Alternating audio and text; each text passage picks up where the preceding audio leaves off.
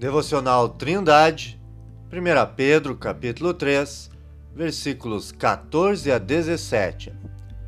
Mas também, se padecerdes por amor da justiça, sois bem-aventurados, e não temais com medo deles, nem vos turbeis.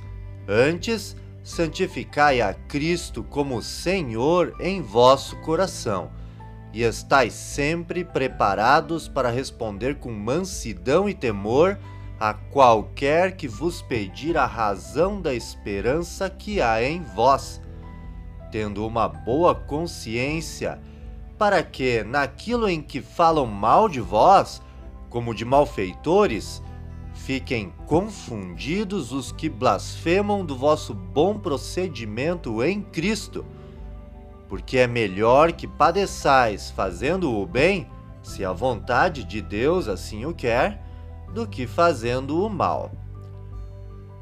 Nos versículos anteriores, Pedro instruiu seus leitores a serem amorosos com todos, não devolvendo injúria por injúria, nem mal por mal, pois até o mundo hostil respeita aqueles que são zelosos do bem.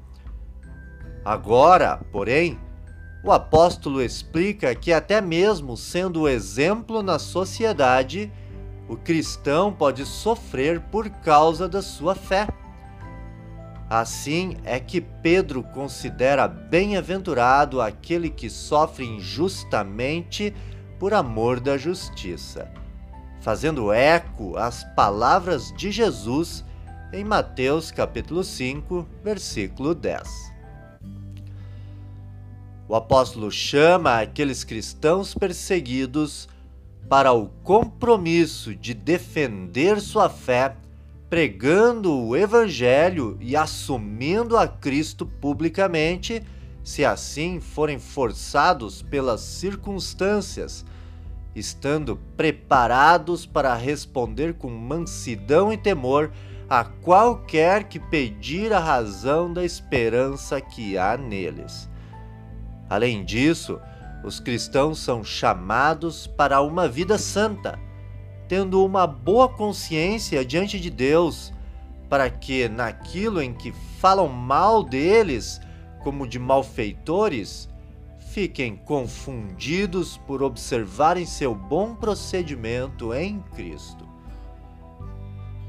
O incrédulo vive na prática do pecado e fazer o mal é algo que ocorre naturalmente em sua vida. Porém, ele não é isento das consequências de sua maldade e, assim, frequentemente enfrenta os problemas causados por sua má conduta. Em contrapartida, o cristão, mesmo sendo justo e demonstrando bondade para com todos, pode sofrer agravos por causa de sua fé.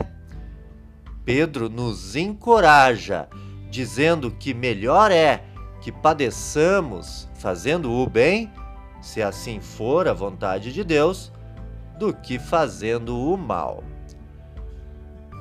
Querido ouvinte, se você foi salvo pela fé em Cristo, então você é um filho de Deus com a esperança de uma vida eterna cheia de alegrias. Além disso, Deus irá te recompensar por todo o sofrimento causado por ser uma testemunha de Jesus. Que Deus abençoe você. Tenha um ótimo dia.